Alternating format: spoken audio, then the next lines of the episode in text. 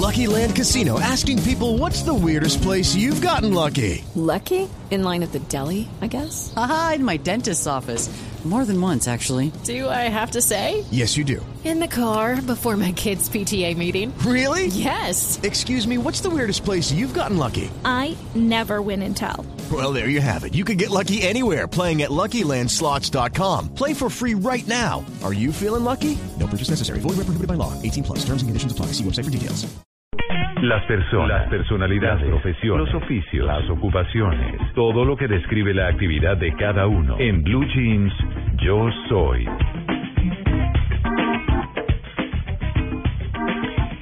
Bueno, yo soy, no yo, María Clara, sino la sección, Sí. autora del libro Experiencias con el Cielo. Es un libro bien particular, escrito por Elsa Lucía Arango. Ella nació en Manizales, es egresada de la Universidad Javeriana de Bogotá y está especializada en medicinas alternativas o complementarias.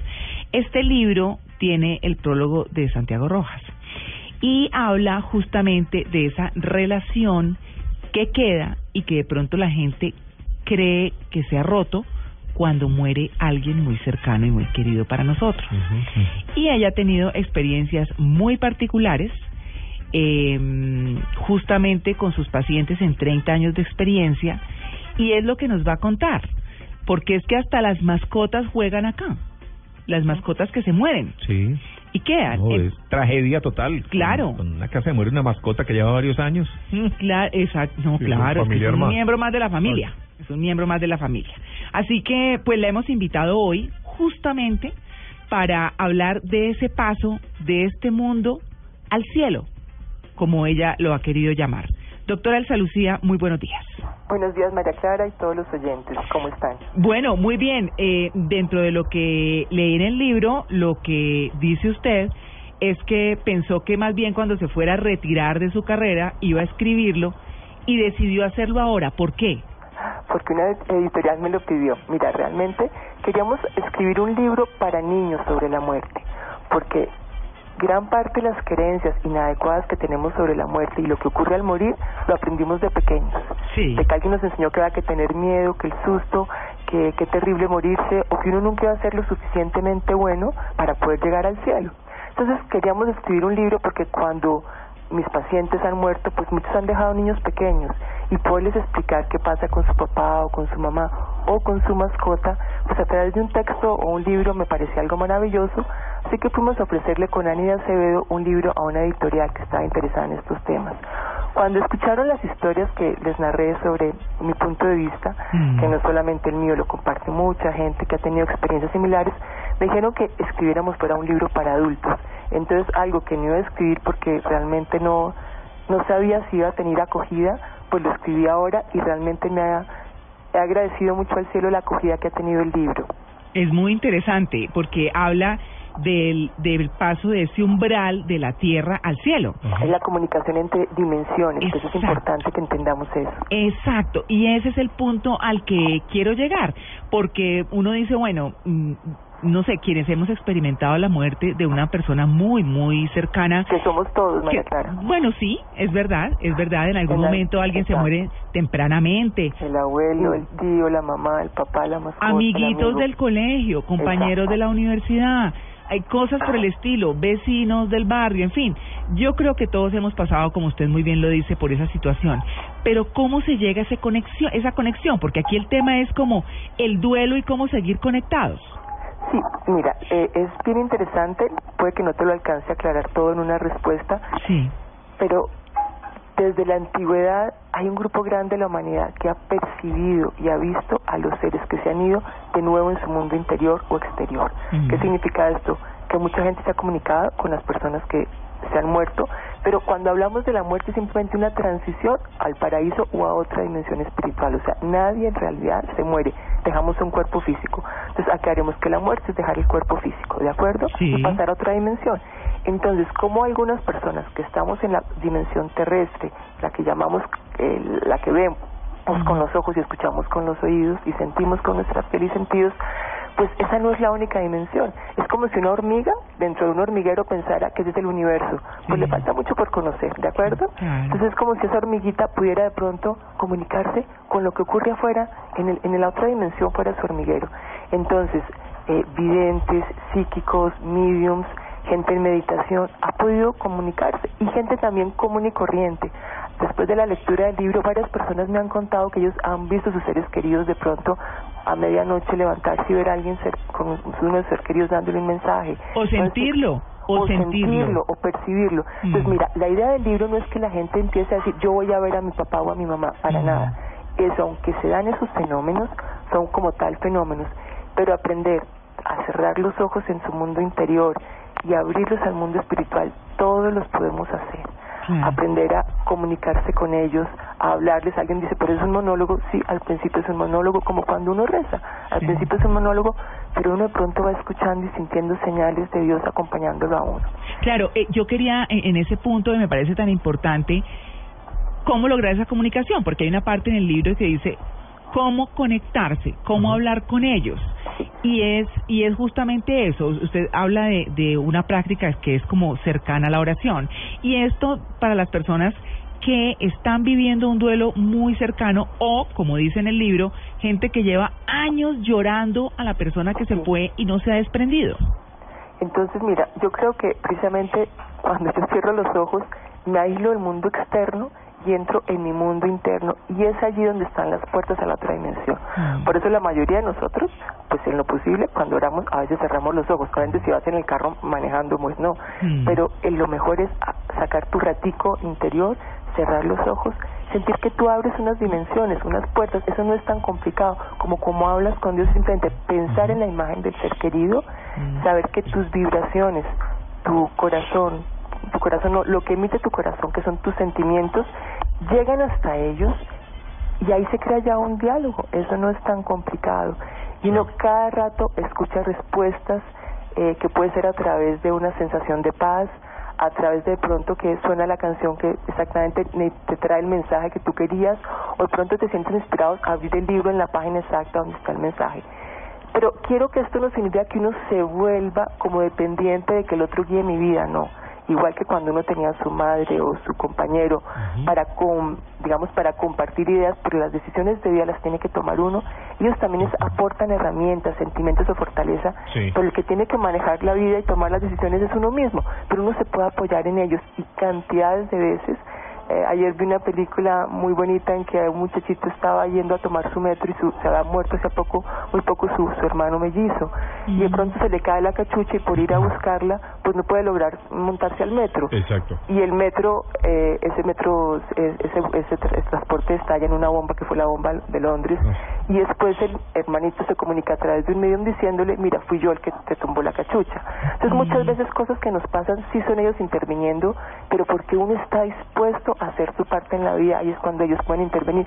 Como Dios, cuando tú no quieres hacer nada, Dios tampoco hace nada, pero dicen que si uno da un paso hacia Él, Él da cien hacia nosotros. Exacto, uno de los mejores regalos que tenemos y creo que se nos da es este libro albedrío, ¿no? Entonces, si creer o no creer, esto para aquellas personas que también creen, hay personas que creen en una nube, en angelitos vestidos de blanco y otras personas, tal vez me pongo más de ese lado, en una cuestión de una energía que se va Exacto. transformando y en donde podría llegar a colaborar a otros sistemas energéticos en otros planos. Y ahí está la otra está el otro grupo de las personas que también hay que integrarlos a la charla, que no creen nada, que dicen, "No, yo ya me morí, yo ya quedé y ya está y nadie De se acuerdo. acuerda", que también cómo hacer para que esas personas eh, vean esta parte o si es que existe o no Mira, o cómo yo era, tratar yo era de hablar. atea, yo chiquita fue atea, entonces te Ajá. entiendo eso, era atea por desilusión, Sí. porque decía, bueno, no puede existir un Dios que permita todo esto que ocurre. Claro. las experiencias de vida y el leer, porque realmente hay gente que ha pasado por esas experiencias en el mundo, por estas Sí. reflexiones sobre la decepción, han existido en el mundo, entonces cuando uno estudia sobre el budismo, sobre el hinduismo, o sea, la- el, el ser humano es brillante, inteligente y ha tratado estas dimensiones y estas profundidades sobre el porqué y el para qué de la vida. Y hay gente que ya ha encontrado respuestas mucho mejores y más inteligentes que nosotros, o sea que vale la pena apoyarse en ellos. Y ellos tuvieron muchos de ellos experiencias reales, no fueron elucubraciones, sino experiencias con otras dimensiones. Experimentaron la divinidad, experimentaron el amor y la compasión, sanaron de muchas cosas y percibieron esos otros mundos. Entonces yo me apoyo en ellos y por sorpresa, para sorpresa mía, yo empecé a ver, eh, estando en consulta, seres de luz que se formaban ahí y, y acompañaban a los familiares y me daban mensajes contundentes y claros de que, quiénes eran ellos y el mensaje era tan extraño para para mí, pero para la persona era totalmente clara lo que les decía.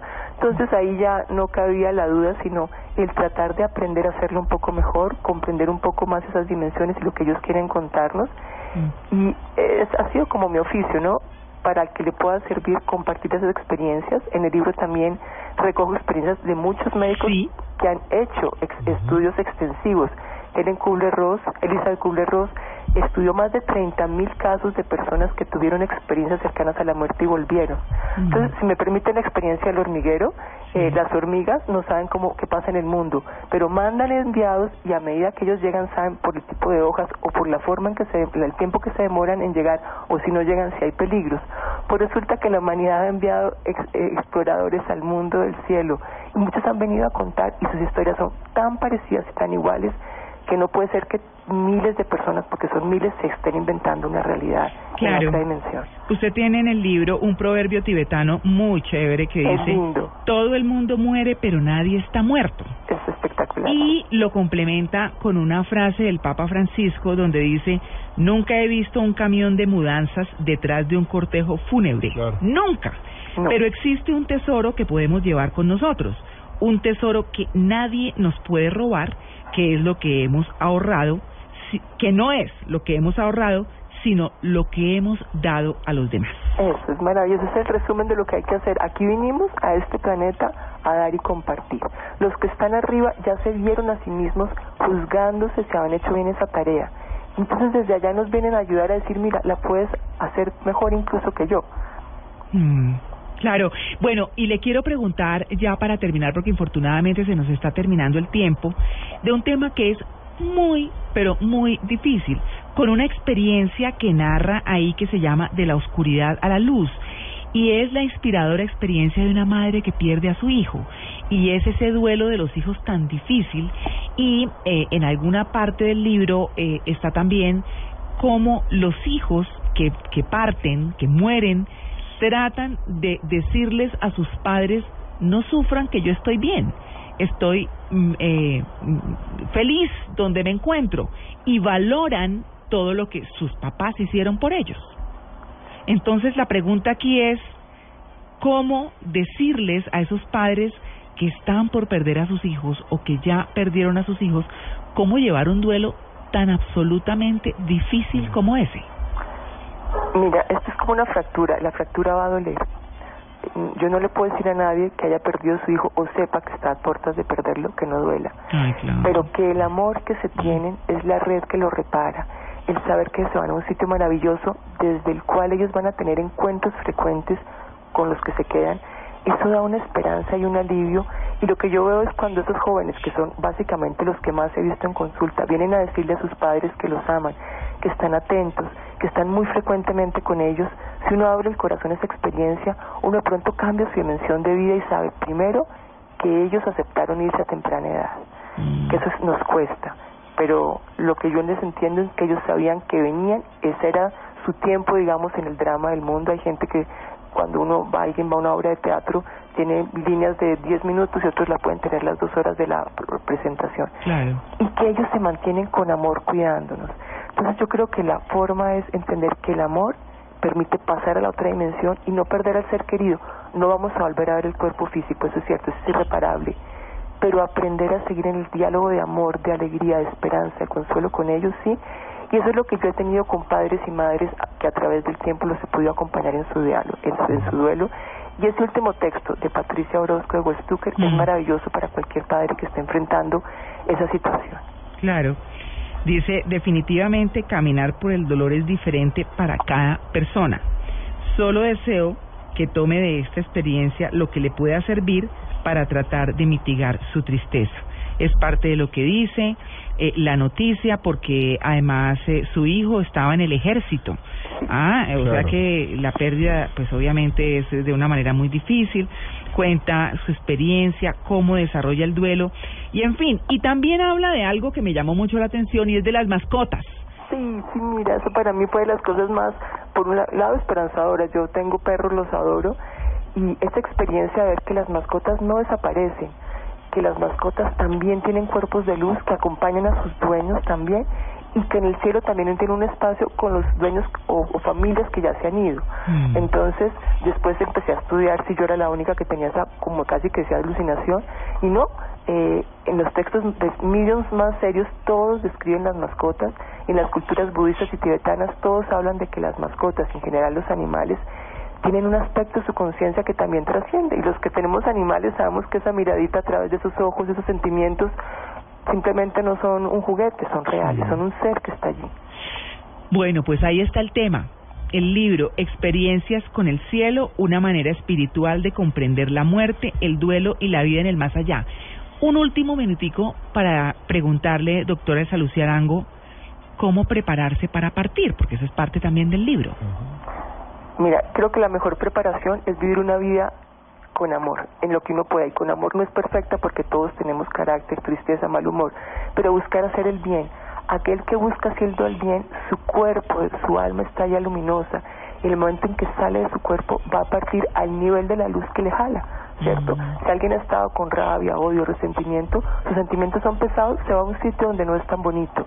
Entonces la mejor preparación es una, tener una buena vida y segundo, saber que uno va a llegar al sitio más lindo que hay, realmente al paraíso. Entonces uno debe dejar deslizar su corazón, su espíritu, su conciencia, el lugar de la luz y saber y estar claramente convencido que desde allá puede ayudar con mucho amor a los seres que aún deja acá. Bueno, ¿y las almas en pena?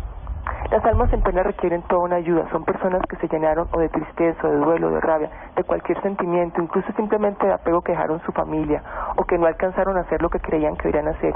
Para ellos la oración, que es una vibración de amor, ayuda mucho y decirles mentalmente, si tú eres amiga de alguien, tú que crees, de pronto no pasó, no sabes decirle, recuerda buscar la luz, recuerda pedirle a la figura de, amor de Dios que, que, cada uno tenga, que puede ser Shiva, Cristo, Jesús, porque pues, los católicos no somos los únicos que existimos en el planeta y para todos está la luz, que la busquen y es como si tú llamaras una ambulancia, viene alguien a rescatarte y bastante más efectivas que las de la tierra pero hay que tener el libre albedrío, me encanta que usaron la palabra albedrío del libro, que es la elección de decir, no quiero seguir aquí envuelto en la tristeza, quiero pedir ayuda para evolucionar a la luz y al amor. Ay, qué bien. Pues doctora Elsa Lucía, eh, muy chévere su libro, muy interesante, eh, y nos acerca a una realidad que culturalmente nos ha marcado como un signo de tragedia que es la muerte y que es algo inherente a la vida misma. Claro, es lo único seguro que tenemos. Exacto. Pues que tenga un maravilloso resto de Semana Santa y gracias por compartir. Muchas gracias, espero que el libro les sea útil a muchas personas. Claro que sí.